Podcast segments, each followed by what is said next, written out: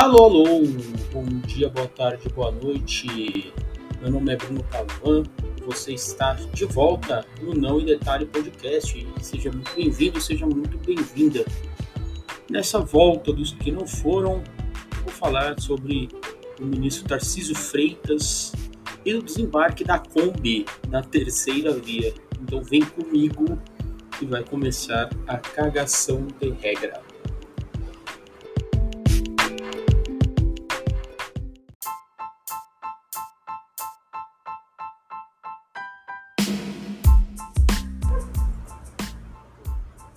Se o ministro Tarcísio Freitas andar pela Praça da Sé, aqui no centro de São Paulo, ninguém vai saber quem ele é. Mas isso significa muito pouco nesse momento.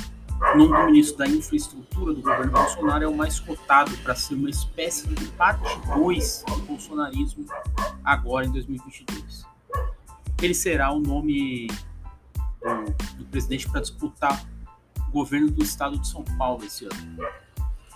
De acordo com a última pesquisa da CNT, a infraestrutura é um ponto onde o governo vai relativamente bem, um dos poucos.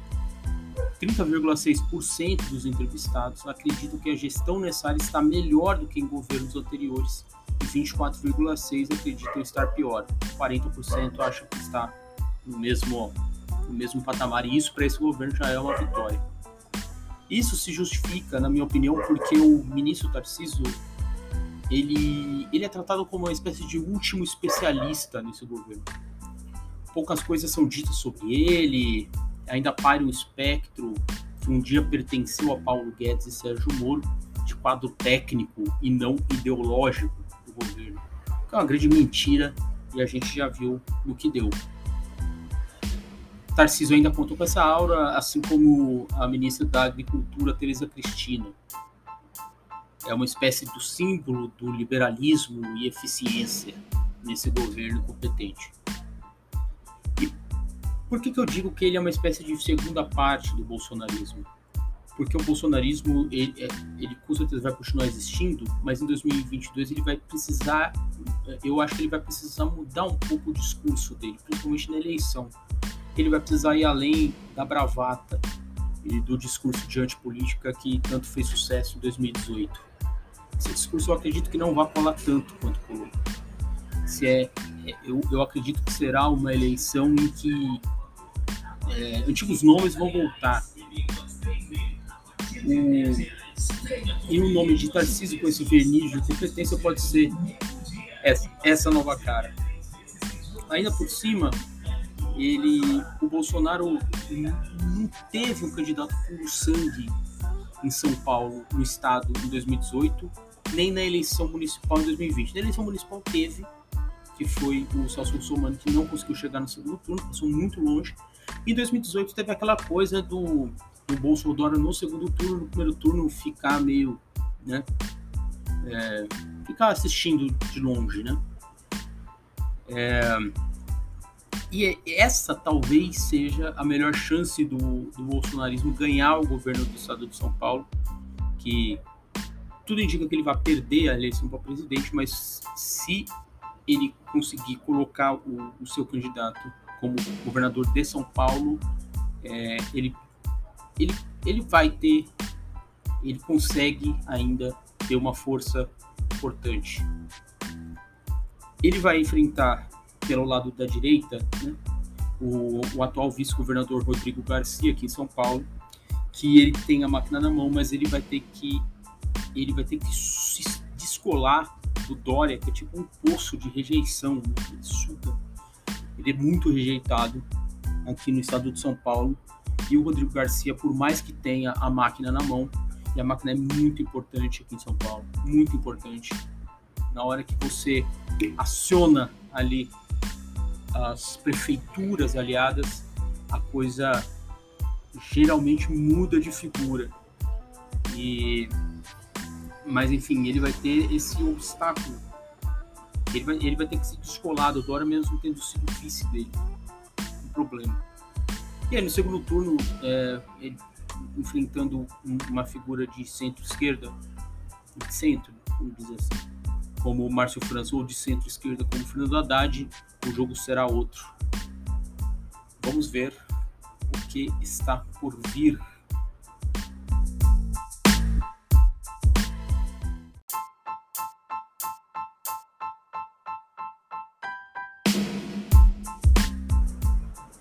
Nesse começo de ano, o governo Bolsonaro está tendo uma espécie de recuperação, uma pequena recuperação nas pesquisas de intenção de voto. Isso pode significar muita coisa, mas para mim ainda é cedo para dizer que ele voltou a ter chances, que ele voltou a ser um candidato né, é, viável nessa eleição. Eu acho que ainda precisa acontecer mais coisas, ainda mais no segundo turno ele vai precisar fazer mais coisas e, e eu acho que essa, essa questão é ainda muito complicada para ele. Ele tem a caneta na mão, é claro, ele tem a máquina pública na mão, é claro. É, FHC Lula e Dilma conseguiram se reeleger, então é muito importante ter a caneta na mão. E ele está fazendo coisas e tomando atitudes para tentar virar esse jogo, claro. Né? É, em ano de eleição ele vai gastar. É normal que aconteça isso. Né? O Auxílio Brasil faz um pouco esse papel e há projetos é, para subsidiar a preço de combustíveis, para permitir que o FGTS seja sacado para pagar dívidas, entre, entre outras coisas, né? mais crédito tudo mais. É, o que a, a, a liberalzada chama né, de kamikaze, pack kamikaze, né? já vem com esses nomes e tal. É, e, e claro, não entenderam nada, não é de hoje. E, e ele, o, o, o, Bolsonaro ele vai, sem ser no sentido literal, eu, eu né, isso, isso é, é, é, polêmico, ele vai cair atirando, tentar é, fazer com que a, a, a, a derrota dele não seja tão feia, enfim, mais pra frente. Questão do cair atirando eu acho, eu acho, eu acho ainda delicado, pode ser que eu fale isso mais pra frente, em algum outro episódio. Mas aqui é de uma forma não literal. É, e, e, e ele. O que pode estar acontecendo também nesse momento é uma readequação de um eleitorado que é antipetista de volta na candidatura do Bolsonaro. Essa parcela, boa parte dessa parcela, não necessariamente está satisfeita com o presidente, mas percebeu que a terceira via não tem mais, mais, tem mais chance de decolar. Na verdade, nunca teve, mas esse pessoal acreditou em dado momento.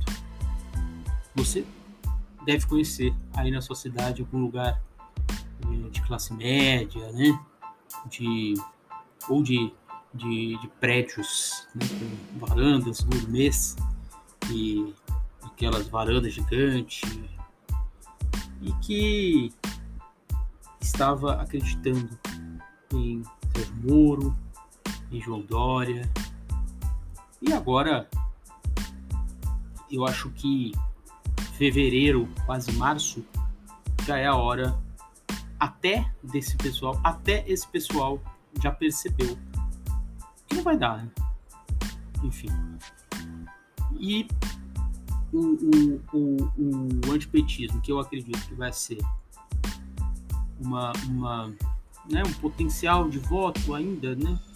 Tem uma questão ali, mas que vai ser muito menor do que, do que foi em 2018 é, e aí eu acho que boa parte desses votos já vão, vão se readequando ao Bolsonaro.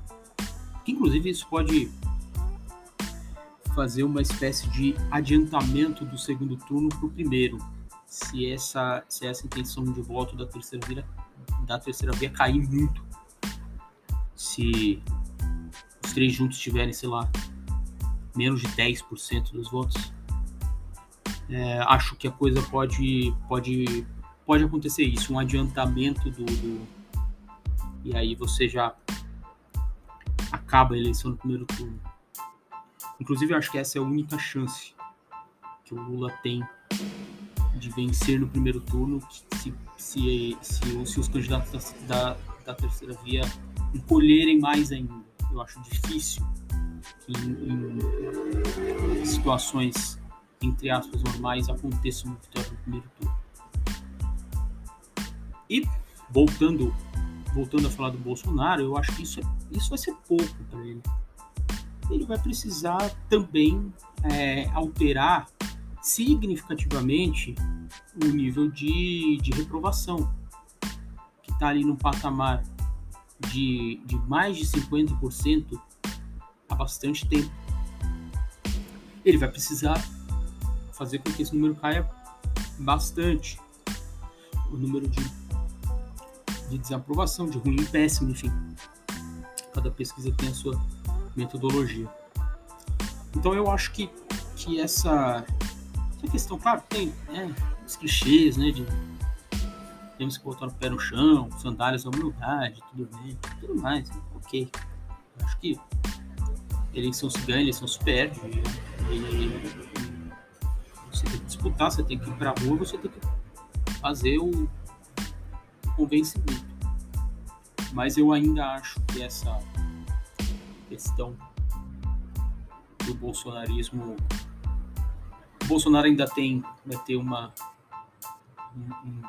uma estrada muito longa para percorrer. E se a economia não, não melhorar significativamente, eu acho que as chances dele são muito pequenas.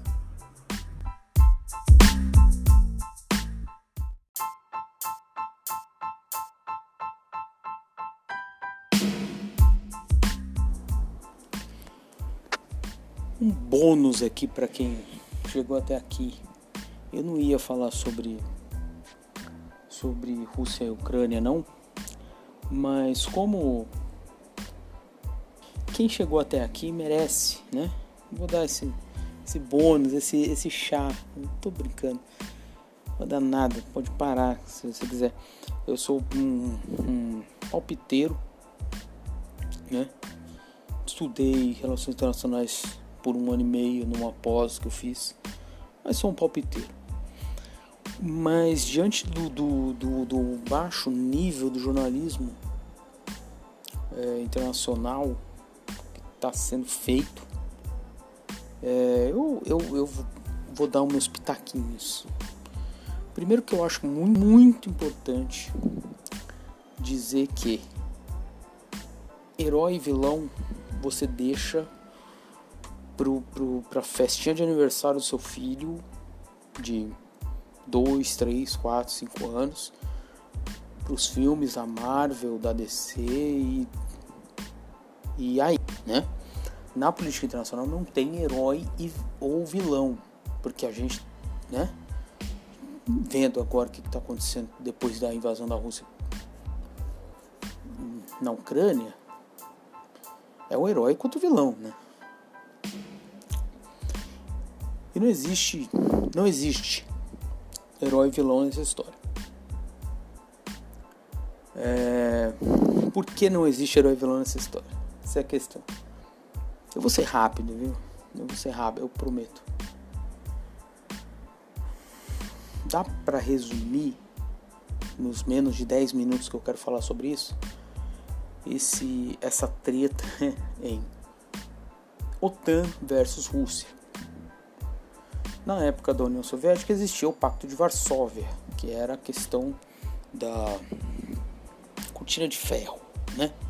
Cortina de ferro ali, ninguém entra nas, nas, nas, nas repúblicas soviéticas e o, o, o Ocidente, os Estados Unidos e a Europa Ocidental fizeram a OTAN,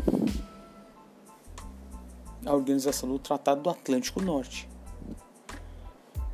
Então, e isso era uma ferramenta da Guerra Fria. O Pacto de Varsóvia acabou, a União Soviética acabou, o muro foi pro chão, né? o muro não ficava na União Soviética, ficava na Alemanha. Enfim, o muro é uma coisa simbólica acabou. Em 1991 a União Soviética não existe mais. O Pedro Bial estava lá, enfim. Todo mundo conhece essa história, o Pedro Bial que fala né, que estava no fim da, da, da, União Soviética. Eu nem sei se ele estava no fim da União Soviética ou no queda do Muro de Berlim, eu já não sei mais. Enfim. O Pacto de Varsóvia acabou e a OTAN não. Então, é, a OTAN tá aí, né? Existindo. E a OTAN, é, eu vou colocar no, na descrição um, uma live do João Carvalho, historiador, podcast, bom pra caralho, comunista, assim como eu. E se vocês não sócios, vocês não sabem, vocês sabem agora, vocês podem sair e ir embora, porque eu sou comunista. É, vou deixar aí. E ele, ele mostra um mapa de, de, de 97 para cá, como que a OTAN cresceu. Por que, que a OTAN cresceu? Qual a necessidade? Não sei. A União Soviética não existe mais. Então, assim, a Ucrânia ela, ela é um, um, um, um país muito grande e um país que meio que se mistura, né? Ela é um pouco ela é um pouco ocidental e é um pouco russa ao mesmo tempo. Então, ali, por exemplo, onde na Crimeia, que foi ocupada, anexada, né? Essa é palavra pela Rússia em 2014 e agora em Donetsk e na, no outro no outro distrito que foi é, atacado pela Rússia. É, ali a população é muito russa muito russa. Então outra coisa que eu vou deixar aí é uma, uma live do professor Tanguy Bagdadi com o Casimiro e que, que também é muito boa, apesar de algumas diferenças que eu tenho naquela live, mas que também é muito boa e que o professor explica muito, muito bem isso, que a Ucrânia é um ela é um pouco alemã, um pouco russa, sabe? Tem uma questão ali. E a, a, a Ucrânia é um, um espaço muito importante ali é, para a Rússia. Então a Rússia, desde 2014, quando se tentou ali é, na questão da Crimeia, que esse papo da OTAN já estava acontecendo, a Rússia já ali ela fincou uma bandeira de falar ah, daqui não passa, não vai, não vai passar. A tal da revolução ucraniana, né, que teve, se fala, tem documentário da Netflix sobre essa revolução, com aspas. É, é uma questão muito delicada, porque é, a Ucrânia tem um histórico de alinhamento também com o nazismo na época, do nazismo e que isso se estendeu e que na revolução, espero que vocês me entendam que eu estou dizendo com aspas aqui, existia bandeiras neonazistas com símbolos neonazistas na rua. É... Por outro lado, existe o Vladimir Putin, que é um autocrata de extrema direita,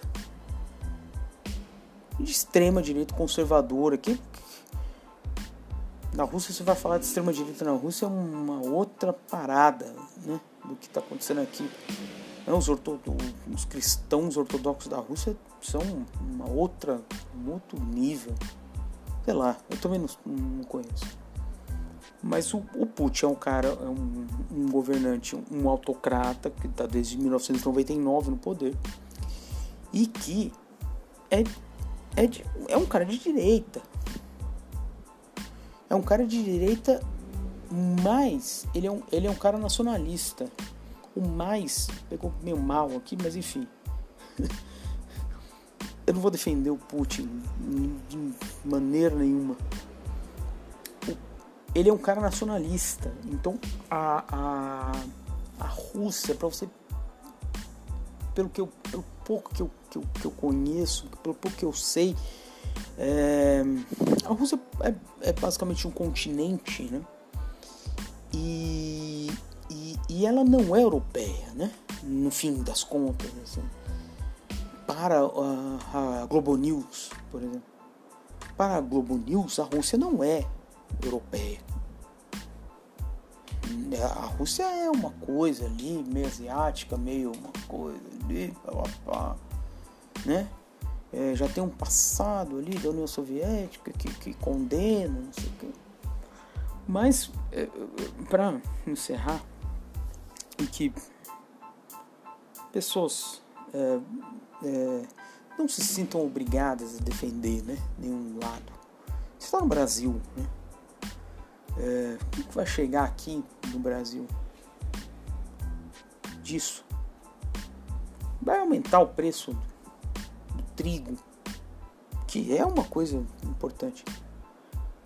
Mas nada que te obrigue a tomar uma posição né, nessa guerra. Pelo amor de Deus. Né?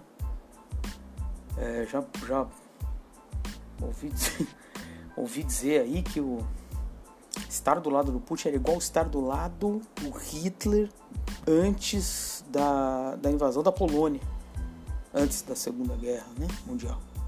Não, não, não, não.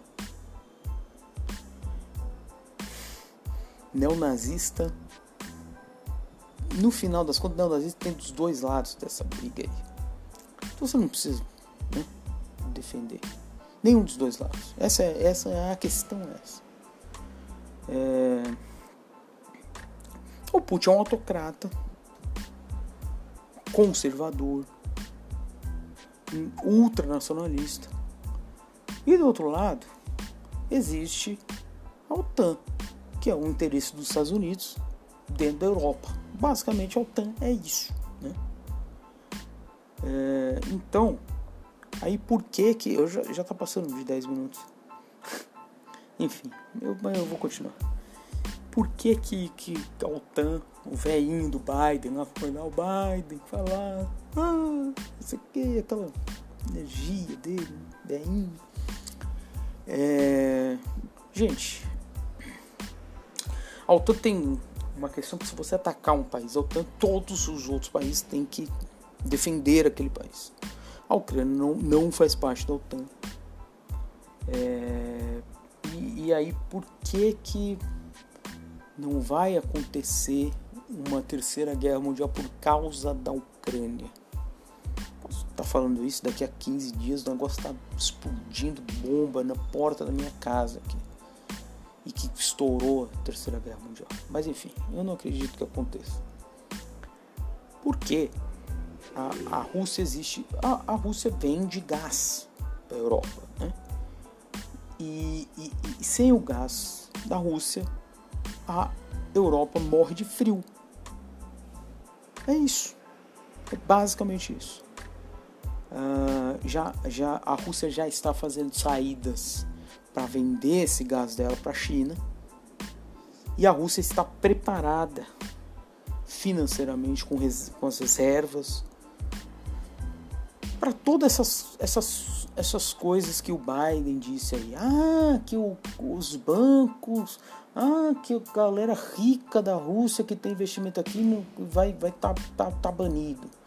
O Putin não vai poder mais vir aqui pro, pro, pro, pro, pra Disney. Gente, tá todo, todo o, o, o Putin tá preparadíssimo para isso. É, então assim, não, não vai ter um, um, uma, uma atitude drástica da Europa. De, de, de mandar tropa, por exemplo, esquece. Mandar tropa esquece, só se, sei lá, 90% do, do, do, do, território da Ucrânia estiver ocupado por tropas russas. Assim. É... Mas basicamente, é isso. Não existe, não existe herói, não existe mocinho, existe interesse. Política internacional é movida por interesse. Então é isso. Você aqui no Brasil não precisa tomar tomar lado e torcer para Ucrânia ou Rússia. Fique tranquilo. para aumentar o seu seu pãozinho que já tá caro pra caralho. Acho até justo uma rebeldia enquanto é isso. Mas enfim, é isso, já passou muito do tempo. Então, esse foi o bloco bônus. Um beijo.